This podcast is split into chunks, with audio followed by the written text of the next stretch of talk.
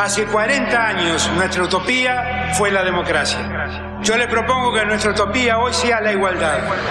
No, la Argentina hoy está a la deriva, tratando de tapar parches. Vamos a hablar clarito. Hay proscripción. La grieta famosa, que es un invento de la política para generar odio y desde ahí conseguir más votos. Vas a meter preso a Videla. A todos los responsables. Estamos trabajando en armar una estrategia para enfrentar la izquierda a nivel internacional. La izquierda tiene que pelearle y la peleamos todos los días. Si vos le tenés bronca, le tenés que pelear, pelear o que tenés bronca, pero lástima a nadie. Lástima a nadie. La moneda ya está en el aire. Empieza cara o seca en FM Concepto.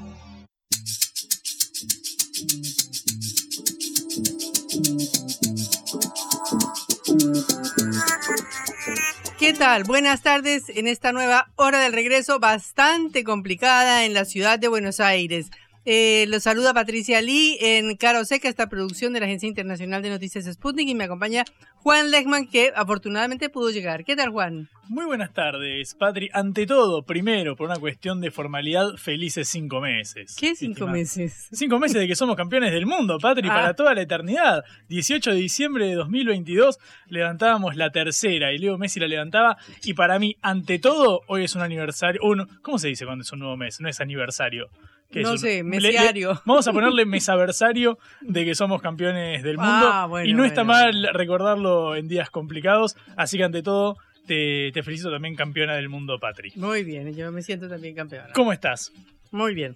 Bueno, hoy un lío bárbaro, ¿no? El centro de Buenos Aires está hecho un caos total. ¿Qué pasa? Bueno, siempre. efectivamente vamos a estar hablándolo en minutitos eh, no más porque claro, se dio, se dio perdón, la marcha federal piquetera con eh, organizaciones sociales desde la oposición de izquierda, por ejemplo el Pueblo Obrero y todas las que integran la unidad eh, piquetera que confluyó con la movilización de organizaciones ligadas al oficialismo, ligadas al gobierno del Frente de Todos, por ejemplo la UTEP, la Unión de Trabajadores de la Economía Popular, que nuclea distintas organizaciones eh, sociales que, bueno, se aproximaron desde el sur eh, de la avenida Belgrano, ahí a metros del, obelisco sobre la 9 de julio, mientras que las eh, organizaciones opositoras lo hacían desde el norte. Entonces, bueno, terminaron encontrándose en las puertas del Ministerio de Desarrollo Social de la Nación para protestar contra eh, lo que ellos denuncian que es un ajuste eh, indicado por el Fondo Monetario Internacional a la luz del acuerdo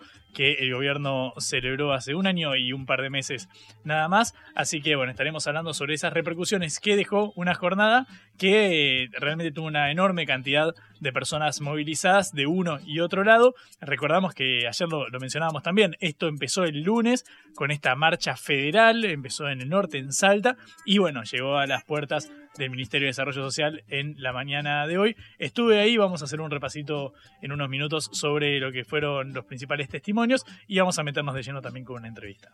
Bueno, y hablaremos de lo que ha sido el comentario político de estos dos días por fuera, por supuesto, de la del renunciamiento eh, de Cristina Fernández de Kirchner, la vicepresidenta, a su candidatura o a cualquier tipo de candidatura, que es el programa que ha presentado el candidato de la Libertad Avanza, Javier Milei, ante la justicia y que está dando mucho que hablar. Y también vamos a mencionar el, informe que hizo la Auditoría General de la Nación, que se metió a analizar qué sucedió en 2018 cuando se contrajo el préstamo de Mauricio Macri con el Fondo Monetario eh, Internacional, el más grande de, de su historia. Bueno, la Auditoría General de la Nación analizó el caso y a raíz del informe expuesto eh, salió bueno, un documento que luego a, él hizo referencia a la vicepresidenta Cristina Fernández de Kirchner, también Alberto Fernández. Mira, un punto que tienen en común entre, tanta, entre tanto distanciamiento, bueno, es el rechazo a la deuda contraída eh, por Macri con el, con el fondo. Bueno, vamos a meternos en lo que dijo esta, esta auditoría, que básicamente plantea todas las irregularidades que asignaron al acuerdo pautado hace ya eh, cinco años. Y hablaremos también de un tema bastante importante a nivel internacional, que es la pobreza en Estados Unidos. Hace poco una- un diario internacional titulaba diciendo Estados Unidos es un país pobre que tiene ricos. Así que hablaremos de ese tema desde Estados Unidos. Como corresponde. Completo, eh, Argentina, Estados Unidos y segundo Francia. Empezamos nuestro programa. Cara o seca de Sputnik en concepto FM 95.5.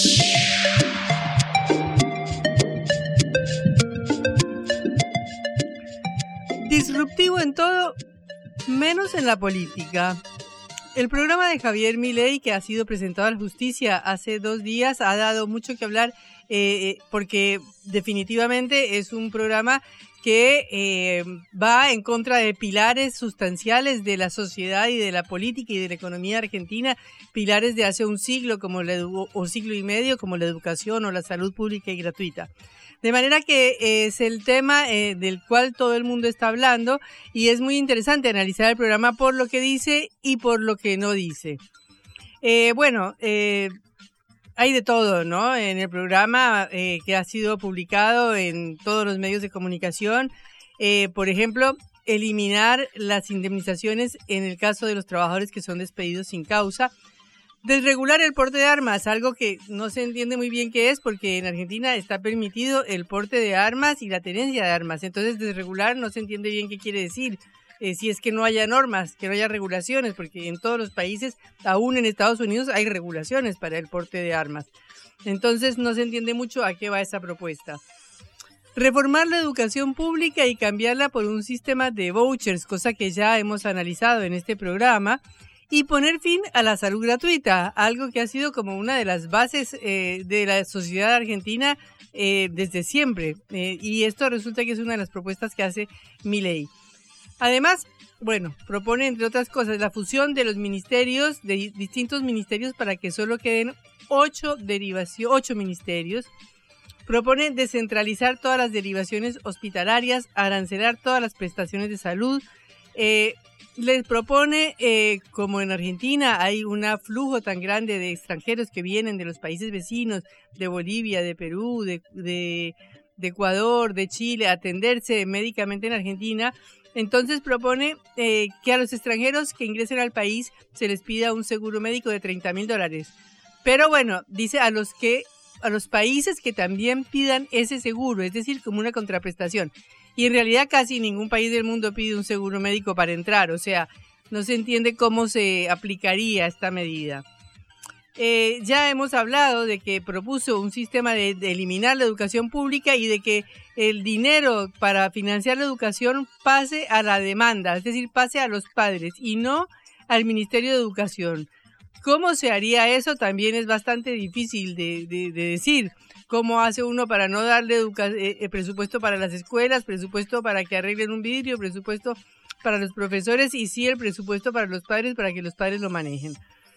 Y además, bueno, pretende cosas como eliminar la educación sexual integral en todos los niveles. Eh, se manifiesta completamente en contra de la legislación que ha permitido o despenalizado el aborto en Argentina. Em, propone bajar la edad de imputabilidad para los delitos de los menores, aunque no dice cuánto ni tampoco cómo. Eh, y después propone una serie de, medidas económicas que ya son las más conocidas, como la famosa eliminación del Banco Central, la dolarización de la economía, liberar todos los cepos cambiarios, eliminar las restricciones a las exportaciones y los derechos de importación, unificar el tipo de cambio, que como sabemos en Argentina hay no sé cuántos tipos de cambio distintos, que van desde el oficial, que son más o menos 220 pesos en este momento, hasta el blue, que está casi llegando a los 500, aunque nunca termina de llegar. Este, y, como decía antes, una reforma laboral em, para eliminar las indemnizaciones y establecer un sistema de seguro de desempleo que ciertamente no existe en Argentina. También eh, retiros voluntarios en el Estado, eh, hacer un sistema, otra, volver a un sistema de jubilaciones público, privado o privado fundamentalmente, como existía antes y que fue eliminado por el gobierno de Cristina Fernández de Kirchner.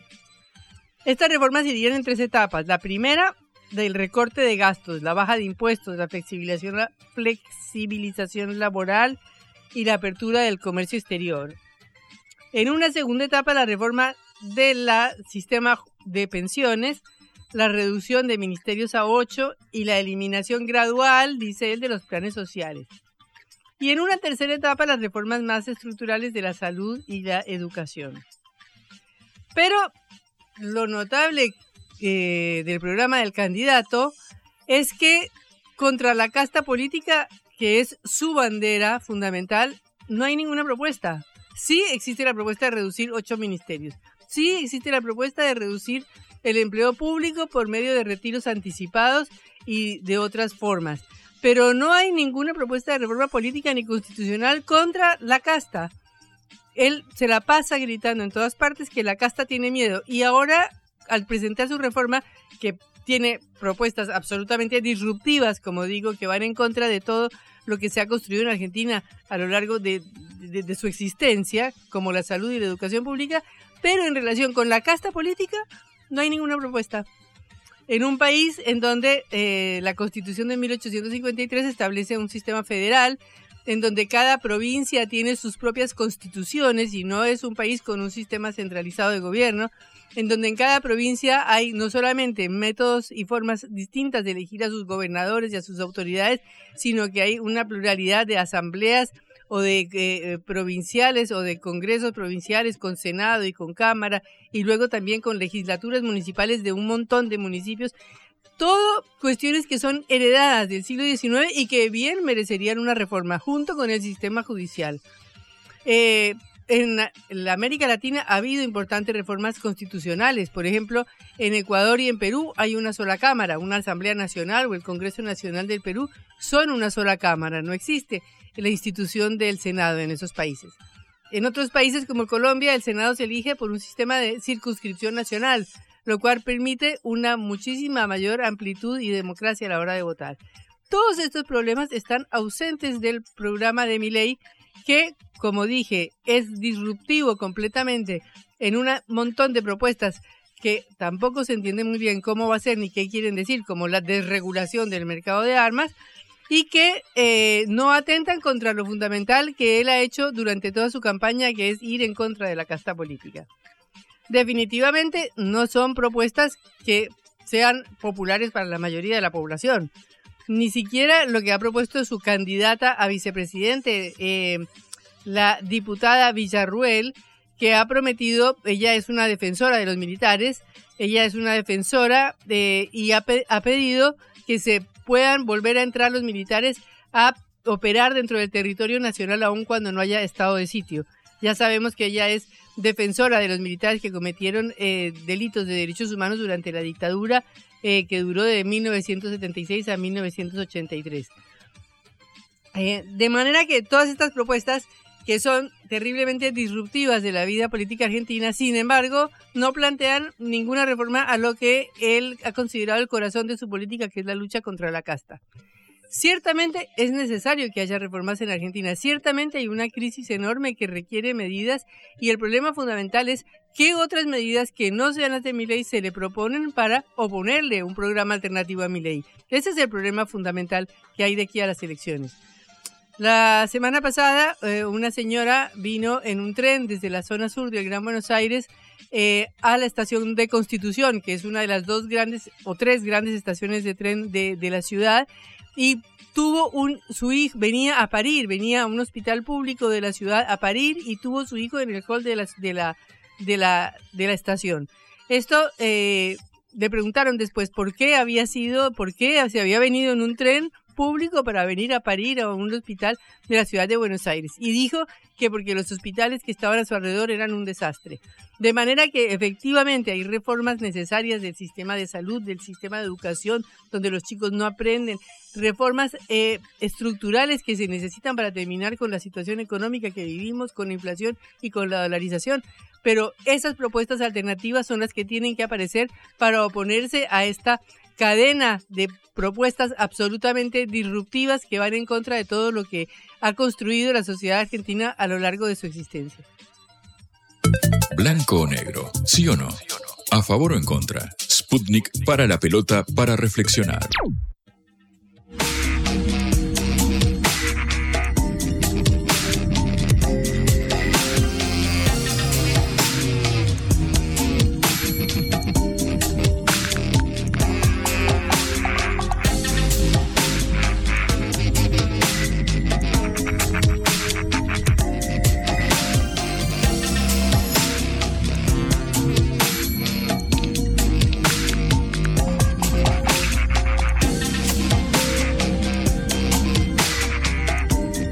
Vamos al tema del día. Decenas de miles de personas en la amplia avenida 9 de julio cortando todo el tráfico, un caos en el centro y una manifestación que unió a opositores y a más oficialistas, por decirlo de alguna manera, en una, en una de las más grandes marchas que haya habido del movimiento piquetero y de los trabajadores desocupados, ¿no, Juan? En los últimos años, sí, ojalá fuera una superación de esta grieta con oficialistas y opositores juntos. Lo cierto es que en este caso, tanto la unidad piquetera, es decir, aquellos movimientos que están eh, por fuera del armado del Frente de Todos, eh, confluyeron en una marcha con movimientos cercanos al Frente de Todos, que de hecho lo integran, como el, eh, la, la, UTEP, la Unión de Trabajadores de la Economía Popular, cada uno desde su posición diferente, pero unidos por el rechazo a ciertas medidas económicas del gobierno que van en línea con lo acordado con el Fondo Monetario Internacional en el programa negociado el año pasado, a principios de 2022, para refinanciar la deuda contraída eh, por Mauricio Macri. Eh, ¿Qué hubo en el día de hoy? Bueno, desde la mañana estaban, eh, estaba el acampe llevado a cabo por la unidad piquetera en el marco de la marcha federal piquetera comenzada el lunes en, en Salta, que fue bajando por el país hasta llegar al centro de la ciudad de Buenos Aires. Desde allí empezaron a movilizarse para cerca de las 11 de la mañana, 12 del mediodía, eh, llegar a las puertas del Ministerio de Desarrollo Social. Era bastante eh, chocante la imagen porque de un lado banderas de, de, color rojo con sus cánticos propios de la unidad piquetera, el sector más opositor al gobierno, y del otro lado, del lado sur, eh, de la avenida Belgrano eh, se encontraban eh, la UTEP y otros movimientos como la corriente clasista y combativa, el movimiento de trabajadores excluidos y diversos actores que integran el Frente de Todos. Hemos hablado con un referente de ellos, con el diputado Carlos Alderete hace unos días, que nos contaba, bueno, las distintas posiciones encontradas que tienen diversos sectores del Frente de Todos a la hora de hablar sobre el acuerdo con el Fondo Monetario Internacional. Ahí en la marcha me crucé con Eduardo Beliboni, el dirigente del Polo Obrero, uno de los principales referentes del armado de la unidad piquetera, que nos contaba las razones por las cuales habían eh, decidido marchar hacia las puertas del Ministerio de Desarrollo Social. Nos convoca un ajuste brutal contra el fondo, contra el que manda el fondo, contra el pueblo, contra los trabajadores, contra los jubilados, Por eso hay esta unidad extraordinaria. No tiene nada de ordinario que nos juntemos todos los movimientos sociales. Es extraordinaria además porque reclamamos lo mismo. Reclamamos basta de ajuste fuera el Fondo Monetario Internacional, que necesitamos que asistan los comedores populares, que tengamos la respuesta de que no se den de baja programas sociales. Claramente es una política de gobierno nacional, por eso decimos basta de ajuste fuera del Fondo claramente es una política del gobierno nacional. Es una política del gobierno nacional que, según eh, la unidad piquetera y estos referentes con los que hablamos, tiene nombre y apellido y no es el del Fondo Monetario Internacional, sino que es el de la cartera con la que ellos se vinculan directamente, que es el Ministerio de Desarrollo Social de la Nación. Recordamos el organismo encargado de, bueno, ejecutar los planes sociales como el potenciar trabajo, que es el principal programa que tiene hoy eh, el país para, bueno, tratar de generar un puente entre los desocupados y eh, la, llegada al mundo laboral. Bueno, Eduardo Beliboni se refirió con nombre y apellido a la persona a cargo de esta cartera, que es la eh, ministra Victoria Tolosa Paz, y lo dijo de la siguiente manera.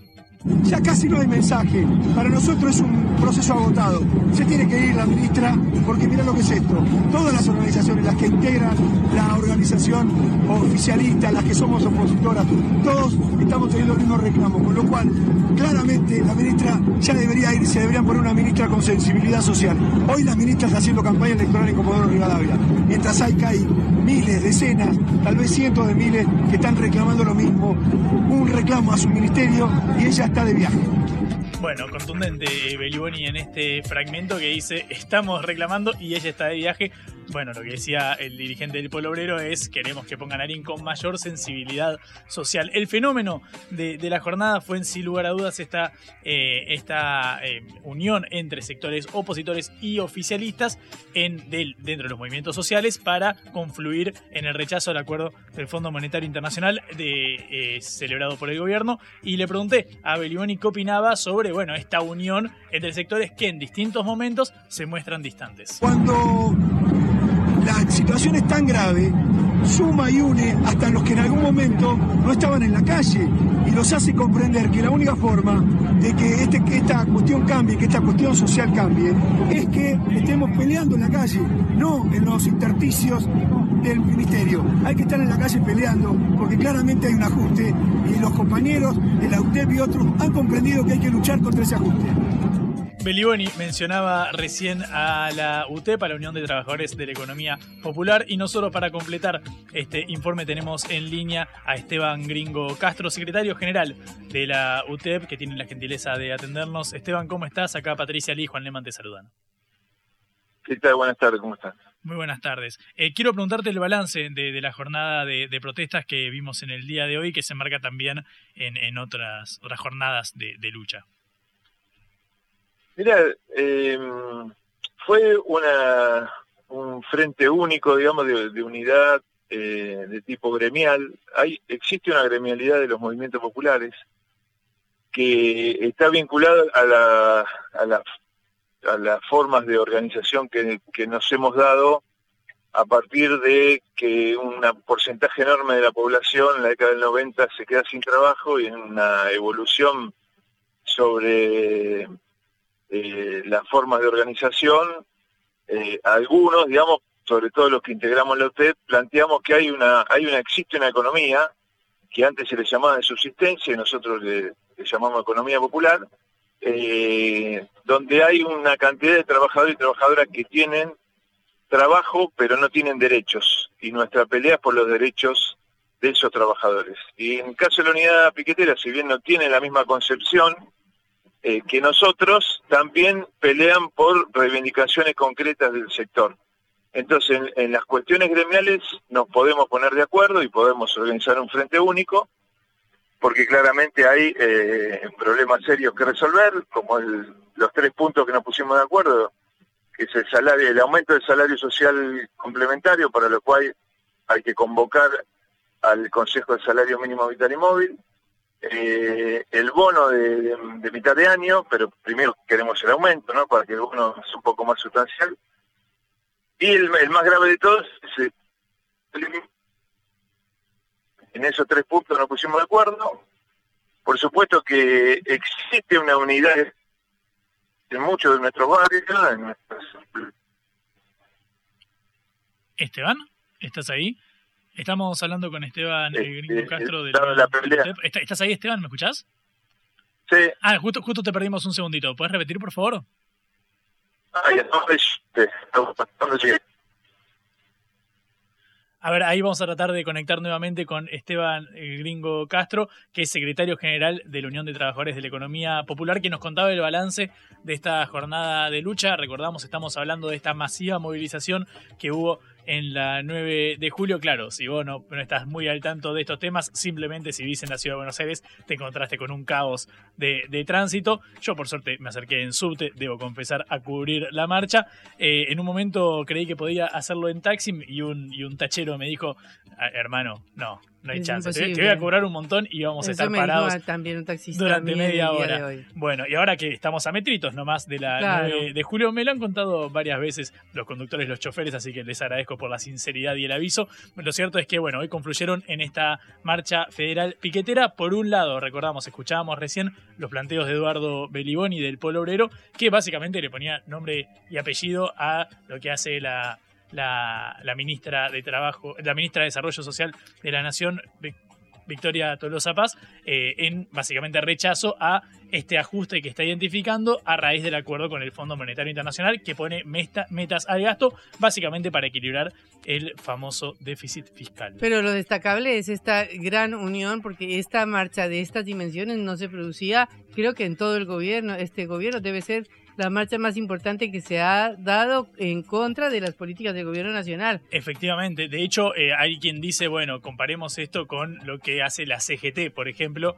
por hablar de los eh, asalariados registrados que hasta ahora no han tenido un movimiento de tal contundencia como hoy pasa con eh, la, UTEP, que ha sido uno de los sectores que movilizó. Estamos de nuevo en línea con Esteban eh, Gringo Castro, el secretario general del UTEP. Esteban, te quiero preguntar, porque recién cuando hablábamos con Beliboni, con quien ustedes pueden tener distintas diferencias, el dirigente del Pueblo Obrero nos marcaba su rechazo a la ministra Victoria Tolosa Paz. ¿Vos suscribís a las palabras de, de Beliboni? ¿Debería irse? No, nuestra posición no, no es esa, no, no, estamos planteando que se vaya la ministra, estamos planteando que, digamos, que se ordene este, los recursos que le faltan a nuestras organizaciones, básicamente. Ese es el, nosotros te, te contaba, no sé hasta dónde llegué, pero te contaba que teníamos, que tenemos un acuerdo, digamos, con eh, de tipo gremial, ¿no? Organizamos un frente único gremial con tres puntos centrales y esos tres puntos queremos que se cumplan. Mm. Pero no, de UTEP no estamos haciendo ese planteo. Mm. Hay, hay realmente, hay mucha bronca de muchos compañeros y compañeras, pero no, no hacemos el planteo de que se vaya la misma. ¿Y qué evaluación eh, haces, eh, Esteban, con respecto a las, las, políticas que está llevando a cabo el, el Frente eh, de Todos? Porque si escuchamos a, dirigentes del espacio como Juan Grabois, plantea eh, su, su, su, abierto rechazo a las políticas en línea con el Fondo Monetario Internacional y sin embargo pareciera ser que el gobierno, al menos en la cúpula dirigencial, está alineado con cumplir y profundizar estas políticas a fin de, sostener el, pacto con el fondo. Mira, este, este, gobierno de los dos primeros años, sobre todo los años de pandemia, cumplió con todo lo que le pedimos. Eh, aparecía el, alimento, eh, el salario social complementario se pagaba eh, eh, sin problemas, había, es decir, tuvo una sensibilidad social muy especial durante el momento de, mayor crisis. y eso paulatinamente hubo una, nosotros sentimos por un lado un ninguneo, por otro lado una, este, un permanente rechazo a los movimientos populares, permanente. Eh, entonces, em, de distintos sectores, ¿no? de, los sectores que denominamos como de la derecha, muchísimo más.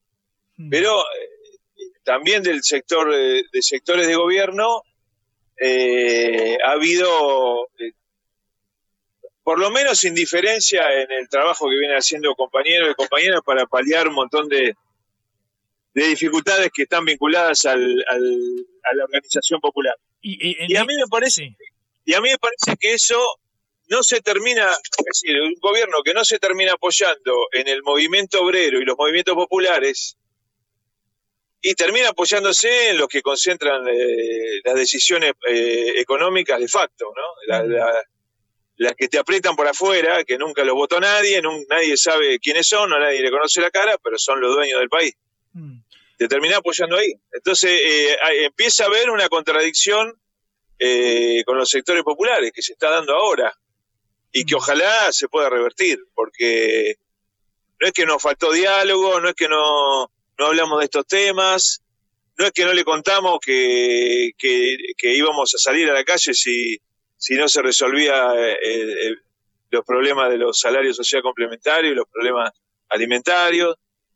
Entonces, este, es una tensión que a mí me parece que puede estar vinculada al acuerdo con el fondo, pero que no, digamos que no le encontrás sentido, porque justamente en la peor, en el peor momento histórico de nuestro país, este gobierno se portó muy bien. Eh, te pregunto, te tengo acá, Esteban, porque vos recién dijiste dos palabras fuertes, que es un ninguneo y casi un, un eh, rechazo, identificaste. ¿Es ¿Es posible mantener la, unidad perteneciendo a un gobierno que, sentís que te ningunea o que, posterga tu, la prioridad de los, de los movimientos más, que representan a las personas más, más postergadas de, la sociedad eh, a meses de las elecciones? Mira, eh, ahora nosotros tenemos más representatividad, eh, hay mayores niveles de organización, pero eh, yo los últimos años, cuando empezamos a organizar la CETEP, que éramos, por supuesto, mucho estaba mucho menos reconocida la organización, Eh, yo sentí lo mismo de un gobierno que defendí hasta el último minuto, eh, como fue el gobierno de Cristina, el último gobierno de Cristina. Yo sentí que, más que ninguneo, es no, no se terminaba nunca de entender eh, el planteo que hacíamos. Y el planteo que, que, hacemos es más que sencillo, digamos, se explica solo. Vos tenés en la Argentina la mitad de la población económicamente activa, es decir, la mitad de los trabajadores y trabajadoras de la Argentina Sí. no tienen derechos laborales y no tienen un patrón que los contrate para trabajar. Y no hay políticas para desarrollar una estrategia que pueda darle derechos al trabajo que, que han creado esos compañeros y compañeras. Entonces, no, no tenés política para la mitad de la población. Es una... Pero, eh, pero esta, es un- esta, esta denuncia es, compatible con, con- mantenerse dentro de- del gobierno a la luz de lo que se hace con el acuerdo con el, con el fondo. Es decir, eh, ¿hasta qué punto se puede mantener la, la pertenencia a un espacio del cual uno se siente eh, ninguneado? nosotros tratamos de mantenerla. Eh, esa, no, to- no todos los las organizaciones que están dentro de la UTEP, ¿no? Sí. Eh, Pero la, la La UTEP pensando no que del tiene- otro lado puede haber algo peor. te, quiero explicar, te quiero explicar esto. La UTEP no tiene un alineamiento con ningún gobierno. Eh, no, no, no está alineada al gobierno. Mm. Ca- Siempre que tuvimos conflictos gremiales, dimos la pelea gremial. No, eso, eh, en términos gremiales, no hay ninguna duda que la UTEP, eh, está bien que digan los movimientos oficialistas, porque claro, la mayoría militamos en movimientos que están dentro del Frente para la Victoria. No así la UTEP. Mm. La UTEP cuando tiene que dar una pelea gremial, la da. La da, esté del otro lado quien esté. Ya te digo, yo di peleas gremiales contra el gobierno que apoyé hasta el último minuto, que, que fue el kirchnerismo. No, y obvio, me Eh, refería más a la lucha política que a la, que a la partidaria. Sí. En- en- ¿Cómo, en- cómo? No, no, me refería más a, a la, a la cuestión política más que a la, que a la estrictamente gremial a la hora de defender los, los de- la, la cuestión política es son los movimientos como el movimiento Evita, eh, el, el, el, el Frente Patria Grande que, y- que está integrada por muchos compañeros de- del MTE. eh, la cuestión política se encarrila por otro lado. Mm. Nosotros damos una pelea gremial y en ese marco no, no, no nos caracterizamos con- por nosotros mismos, no nos caracterizamos como oficialistas o como opositores. Damos las peleas gremiales que hay que dar. En el terreno político, nosotros creemos que hay que defender eh, igual a este gobierno. Primero porque, ya te digo, ha sido un gobierno que en el peor momento eh, se portó muy bien.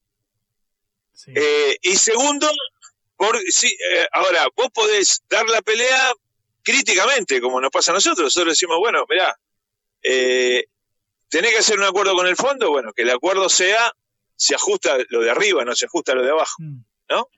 El acuerdo con el fondo, de alguna manera hay que hacerlo, o sea, vos le tenés que pagar, porque no te queda otra, porque te van a, te van a dejar, bueno, listo. Pero ¿a quién hay que ajustar? Esa es la discusión. Eh, Esteban, Bueno, nosotros queremos que ajusten a lo de arriba. Y tenemos hoy eh, un ministro de Economía que no, no está tomando decisiones, la- las decisiones que está tomando son para ajustar a los de abajo. eh, en, ¿no? este, Y un gobierno que está haciendo eso. En, en este punto quiero, quiero detenerte para, para, para la última pregunta vinculada al escenario que se abre de cara a las elecciones. Eh, por el momento, bueno, Juan Grabois ha lanzado su, su candidatura. Te pregunto en caso de que, Sí. bueno, en los movimientos que se vienen ahora en la interna del Frente de Todos, eh, termine afianzándose la idea de un candidato único y que sea, por ejemplo, eh, Sergio, Sergio Massa. ¿Vos qué, qué posición tendrías al respecto? No, yo eh, en ese caso quiero que haya un espacio y mi posición es bancarlo a Juan. Y en caso de que no haya paso, porque así lo decide la cúpula del Frente de Todos. Y tiene que haber paso. Si no hay paso, eh, va a ser, va a ser, eh, va a ser muy complicado. Muy, muy complicado qué cosa Tiene que mantenerse paso. dentro de, de- del frente. Y más no mantenerme yo, digamos, mantener eh, un- un- una cantidad innumerable de gente que, que tiene derecho a, a pelear por, por ser presidente. A, bueno, lo, lo planteó Cristina, ¿no? Ahora, si se ponen de acuerdo todos, hacen un programa y vamos todos con el mismo programa, está todo bien. Si hay un consenso, está todo bien. Pero si no hay consenso, hay que ir a las pasos, hay que ir a las pasos. Estas cosas, estas cosas se tienen que hacer por consenso. Si el consenso es que haya un solo candidato, bueno, que haya un solo candidato. Ahora, si no hay consenso, hay paso. Si no, ¿de qué estamos hablando, no? En términos políticos, eh, vos querés ganar, tenés que sumar a todos. Lo sumás con las pasos o, o por consenso. Ese es el tema. Ahora, eh, esto de que Massa sea el candidato, yo lo escucho de los medios. No lo escuché a Massa, no lo escuché a Cristina nunca, nunca se, se lanzó y tenemos un, arriba del 8% de inflación. ¿Crees que no le da para ser candidato con el 8% de inflación mensual? Y a mí me parece muy difícil. Me parece muy difícil. No, no, no. Más allá de los valores que se le puedan reconocer. Mm. Este, esto, digamos, al gobierno nacional, bueno, Alberto se bajó, mm. porque indudablemente habrá hecho cuenta, porque... Y yo le tengo mucho aprecio, pero bueno, no, no, se tuvo que bajar. Esteban... O sea, eh, acá a mí me parece que lo que dijo Cristina, que es poner un eje en un programa de gobierno y ver quién es el mejor para establecer ese programa, este, está bien, hay que hacer, esa, es la, la jugada que hay que hacer, y yo coincido con eso. Pero no poner el carro delante del caballo, ¿me entendés? Esteban, muchísimas gracias, clarísimo, me gustó tu última, tu última respuesta en alusión a lo que puede pasar de cara a las, a las pasos. Te agradezco mucho por este ratito en Caro Seca. Bueno, gracias a ustedes por llamar. ¿eh? Hasta, luego. Esteban Gringo Castro, secretario general de la Unión de Trabajadores de la Economía Popular, una de las organizaciones que marchó hoy frente al Ministerio de Desarrollo Social acá en Caro Seca. Viajamos con Sputnik alrededor del mundo.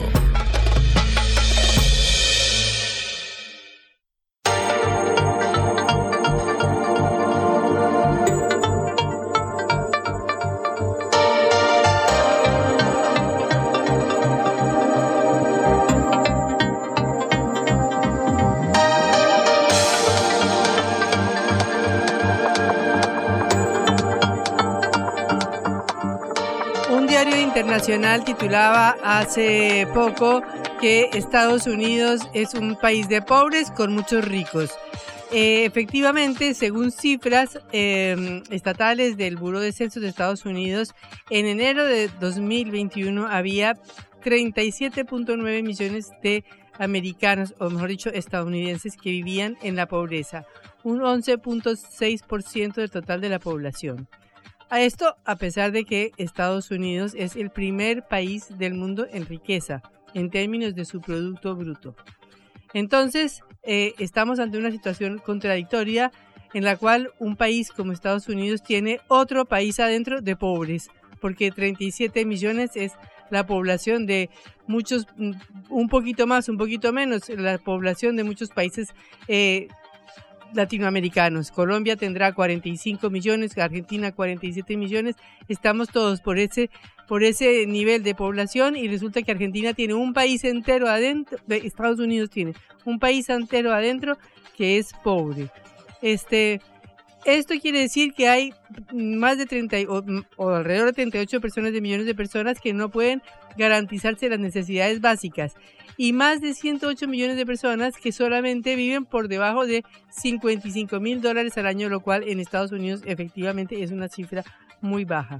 Estamos en línea eh, con Gloria Larriba, referente del Partido Socialismo y Liberación de Estados Unidos, que fue candidata presidencial en, el año 2020, y queremos hablar de estos temas y de la situación social en el país del norte. Gloria, es un gusto saludarla. Mi nombre es Patricia Lee, desde Seca, en Argentina. Hola, Patricia, gracias por la invitación. Eh, Gloria, un gusto. Eh, queremos saber cómo es la vida en ese país que a nosotros nos venden como el país de la riqueza, el país de las grandes oportunidades, y nos encontramos que, mm, un poco menos que la población de Argentina, pero que tienen adentro un país casi tan grande como cualquier país latinoamericano, pobre. Sí, e, e, es real y mucha gente en el mundo piensa que viendo los, a las películas, los programas televisivos, que todo sale bien aquí, nadie está pobre, pero es al contrario. Y no solo eso, es, es que la crisis en general de la pobreza y todos los problemas que se engendra de la pobreza es una multiplicación de problemas que cada persona enfrenta. También la cifra de la pobreza ah, esconde la realidad, porque usan el ingreso ah, promedio para decir, o si uno gana menos de, una familia tiene menos de 30 mil dólares al año, eh, es pobreza, pero mucha gente encima de esa cifra de ingreso tiene mucha inseguridad porque no las, ah, las estadísticas esconden el costo de la vida. Solamente mencionan la, el ingreso. Por ejemplo, la, el costo de vivienda es altísimo y durante la pandemia los terratenientes, dueños, los bancos subieron los precios de las casas y del alquiler enormemente. En un año solamente de la pandemia en Tampa, Florida, por ejemplo, subió 38%. Y hay una prohibición de controlar la renta, el alquiler en casi todos los estados. Solamente cinco tienen permiso para imponer un límite. Y aún en, en California, donde yo vivo, hay límite, pero el costo es tremendo.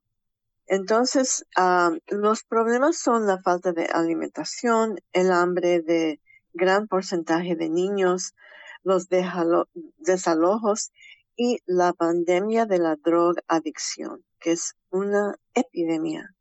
Las ciudades en donde, aquí en San Francisco, el promedio es dos a tres personas que mueren cada día por ah, drogas. Mientras que la compañía, la familia Sackler, que inventó los opioides en 1995, salen como mil millonarios. Eh, tuvieron que dar un poco de su dinero, pero siguen como mil millonarios y la gente eh, muriendo. Dicen que ah, más de 100 mil personas murieron el año pasado. Por la epidemia de los opioides. Por, los opioides, sí. Y la familia Sackler no paga nada por esto. Sí, en vez de proveer uh, programas de salud, programas de ayudar a la gente a superar ese problema, lo que hacen es echar la culpa a México. Hablar de la militarización, de la de la frontera. Biden mandó 1.500 tropas de la Guardia Nacional. Y entonces, en, sí, hay mucha gente pidiendo asilo, pero es por la política internacional. Los Estados Unidos imponiendo ese bloqueo de 60 años más la declaración de que Cuba es falsa, pero diciendo que Cuba es patrocinador del terrorismo estatal, cuando todos saben que Cuba es víctima de eso, víctima de los Estados Unidos. Pero lo que pasa es que en el medio pasado, 335 mil cubanos han entrado por la frontera de México. Pero la, la prensa no menciona eso.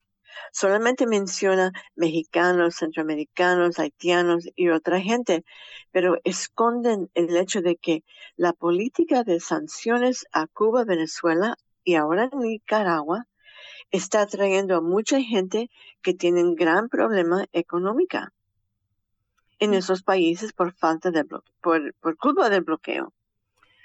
Pero esta, es decir que la, la inmigración está usada como un arma, arma contra Cuba, arma contra México. Claro que sí. Y la situación ahora que se ha eliminado el título 42 en la frontera, ¿cómo evoluciona?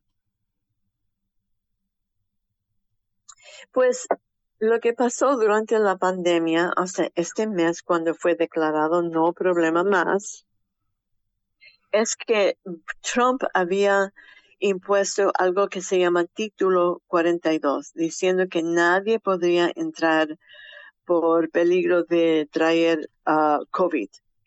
Y en ese tiempo mucha gente, uh, cientos de miles, se juntaron en México, de Centroamérica y otros países, con excepto de cubanos, como dije. Ellos, a ellos les dejaron entrar.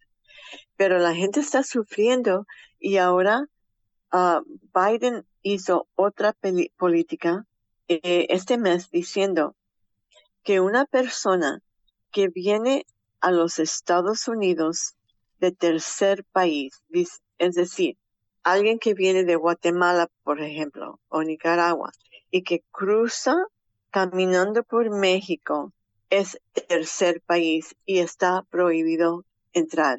Es decir, que esta política de Biden es algo dirigido contra los latinoamericanos. Eh, Pero como dije, sí. sí, termina. No, como dije, los cubanos, venezolanos, nicaragüenses, es, excepto. Claro. Excepción. Eh, eh, agregando a este problema de la migración y de los latinos y de la pobreza en Estados Unidos, es el único país de los países avanzados que no tiene una licencia de maternidad paga, ¿es cierto? Sí, sí, solamente hay mm, dos o tres estados que proveen mm, seis semanas pagadas. Imagínate, seis semanas y doce seis sin pago. Pero este gobierno tampoco, este, este país no tiene garantizadas vacaciones. La mayoría de gente no tiene garantizadas vacaciones. No hay vacaciones, es decir, no hay, en, las vacaciones no son obligatorias, los empleadores no están obligados a dar vacaciones a sus empleados. No, y el promedio de los que tienen es dos semanas, no un mes. Muy, muy, muy eh, raro es un trabajo que tiene cuatro. Pero con la mujer, mientras que están hablando de que tú no puedes tener aborto, eso es prohibido en muchos estados ahora. Y ahora en, uh, en Missouri tienen una propuesta para declarar una mujer culpable de homicidio si tiene un aborto. La represión contra la mujer está muy agresiva y ahora con las mujeres que la, la mortalidad materna es una de las más altas en el mundo y mucho más alto en la mujer negra y latina, pero más, más de la, mujer negra. Ah, hubo una encuesta, una, una, encuesta, un estudio en el New York Times mostrando recientemente que la mujer anglo más pobre tiene menos o más bajo tasa de mortalidad materna que la mujer negra rica de la clase alta. Es increíble. Es por el racismo, por la cultura de no proveer salud, de descuidar a la mujer en general. Gloria, buenas tardes. ¿Cómo le va? Juan Leman la, saluda. Em, quiero eh, preguntarle a raíz de un fenómeno que vimos el año pasado que comenzó, que es la creación del eh, primer sindicato de trabajadores de Amazon, esta eh, multinacional que es gigante en todo el mundo y que en Estados Unidos impulsó la iniciativa de crear este, este gremio en un contexto en el cual vemos que pareciera ser que todo va hacia una flexibilización de las relaciones laborales. Ahora, bueno, aparece esta tendencia hacia una sindicalización. Quiero preguntarle por eso y por la, por la generación U, la generación de los, de los unionized, de aquellos que eligen sindicalizarse. ¿Cómo se vive esto en Estados Unidos? Sí, es, ahora es muy popular la idea de sindicalizarse entre los jóvenes en Starbucks, los cafés, en Amazon, pero la lucha en Amazon es muy, muy fuerte. Hubo una victoria en una fábrica grande, pero la segunda campaña salió en bancarrota o, you know, un, fallo, porque en ese estado de um, Alabama, en el profundo sur, eh, tener un trabajo, eh, los trabajadores tenían miedo de perderlo.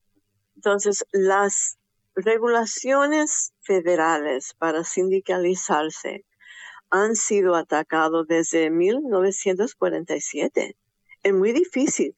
En, en 1947 pasó una ley cuando los, las grandes corporaciones, después del fin de la Segunda Guerra Mundial, se sintieron más fuertes, eh, los dueños de todo, y entonces acabaron con mucho lo que veíamos los trabajadores ganado en los 30. Y en ese, esa ley de los 40 dice que cualquier estado que quiere limitar grandemente los derechos de sindicatos puede.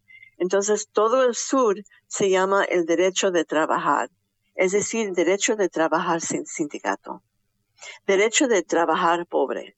Y por eso en el sur es muy difícil, pero estamos viendo muchas campañas con éxito. Aquí en San Francisco han habido sindicalización de Google y otras compañías similares, pero el problema ahora es que estas compañías están um, despidiendo a miles y miles de personas, poniendo un, uh, un miedo nuevamente a los trabajadores.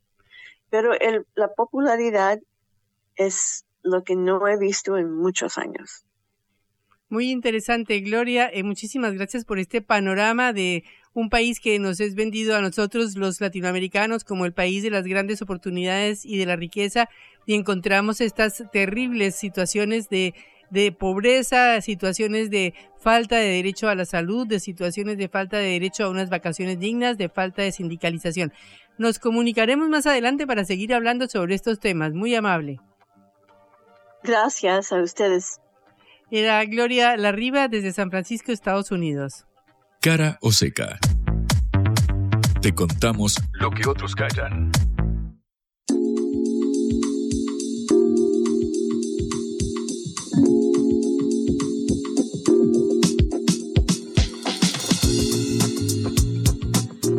Informe muy interesante o muy grave sobre la deuda contraída con el FMI. Efectivamente, Patri lo hizo la Auditoría General de la Nación, que en verdad aprobó eh, por mayoría este informe sobre la deuda contraída en 2018 bajo la presidencia eh, de Macri eh, por 45 mil millones de dólares. Originalmente 57 mil millones de dólares era el monto pautado. Deuda que renegoció este gobierno y que hoy fue la causa de los masivos piquetes y movilizaciones. Es decir, puede sonar muy lejano algo que hace la Auditoría General de la Nación, pero repercute en el día a día indefectiblemente. Bueno, a partir de esta auditoría que básicamente concluyó que este endeudamiento impactó de manera adversa en la estructura de la deuda. Eso señala el comunicado de la AGN, como se conoce al organismo. Eh, Cristina Fernández de Kirchner, la vicepresidenta que estuvo en boca de todos esta semana, se refirió a este informe de la Auditoría General de la Nación y dijo, la podríamos titular Cronología de la Manganeta en base a eh, el análisis que ha hecho la, AGN. Yo no sabía lo que era Manganeta, yo solamente conozco a la Escaloneta que hace cinco meses salió campeona del mundo, pero entendí la metáfora. Bueno, Manganeta es, qué sé yo, eh, la maniobra que hicieron o ah de esta jugada. esta jugadita ¿no? la, usó alguna vez mi madre pero yo no la había usado. Puede ser generacional también. Eh, claro por eso. bueno y dijo Cristina bueno y dejan en claro cómo se cometió esta estafa a todo el pueblo argentino. Eh, luego de que Cristina lo hiciera hoy por, por la mañana en este hilo de tweets obviamente un tema termina repercutiendo más si la vicepresidenta lo pone en agenda. El presidente Alberto Fernández se expresó también en sus redes sociales y dijo, más que una deuda es un delito. El informe de la Auditoría General de la Nación demuestra que el préstamo del FMI tomado por Macri ha violado la ley argentina y debe ser investigado por todo el peso de la justicia. Bueno, veremos, hasta ahora se ha ordenado desde la presidencia de la Nación llevar a cabo una investigación en torno a si hubo algún tipo de, maniobra fraudulenta eh, y sobre todo a las irregularidades que asignaron a una deuda que recordamos representa 127 veces lo que el máximo que tenía contemplado Argentina que podía contraer de deuda con el FMI en base a su PBI, su participación en el organismo. Bueno, esta es una de las tantas irregularidades que señala el Poder Ejecutivo vía Alberto Fernández y Cristina Fernández de Kirchner y que ahora llegó a la Auditoría General de la Nación. Bueno, es algo bastante grave, es el tema que más preocupa en Argentina. Mientras tanto, en Colombia hay una enorme preocupación por los niños perdidos en la selva. Después de un accidente de avioneta en el que murieron tres adultos, uno de ellos la madre de los cuatro niños, están buscando a los niños por la selva colombiana y están perdidos en el Amazonas, en la región del Caquetá. Hoy hubo un malentendido porque el presidente Gustavo Petro anunció a la nación de que habían sido aparecidos los niños, pero aparentemente esto no fue así, no se pudo confirmar que hubiera aparecido eh, que hubieran aparecido los niños, aunque hay síntomas de que los niños están vivos porque se han encontrado, por ejemplo, eh, biberones en la selva eh, y cosas que los niños habrían comido, pero no se han podido encontrar. En todo caso, Colombia entera está en, digamos, angustiada buscando a estos cuatro niños que se supone que están vivos y que están siendo buscados por mm, distintas fuerzas de seguridad, pero que todavía no aparecen. Así que nos vamos con esa angustiante noticia. Bueno, nos quedaremos de nuestra solidaridad al pueblo colombiano eh, ante todo. Eh, Patri, 1801 me marca el reloj. Nos tenemos que ir. Eh, recuerden que nos pueden escuchar por sputniknews.lat y saludamos a quienes nos ayudaron el día de hoy. Quienes hacen posible este programa, Celeste Vázquez en la operación técnica y Augusto Macías en la producción de este envío. Hasta mañana, viernes, último día de la semana. Dale que llegamos. Vamos a hablar clarito. La guerra contra las drogas ha fracasado. Se ha producido un genocidio en mi continente. Tenemos nosotros que plantar una sola voz, y que América Latina y el Caribe le diga a los Estados Unidos de Norteamérica no más golpismo. Y se aplica lo que decía Tolstoy, un gobierno que no procura la justicia no es más que una banda de malhechores. Qué cosa rara que diga gracias a la vida a pesar del dolor, porque mi hija dio la vida sabiendo que había que cambiar. La vi ahí que, que brillaba, que sobresaltaba en ese estadio hermoso y no lo pensé y, y la fui a besar. La vida está llena de tropezones y de fracasos, pero es hermosa. Cara o seca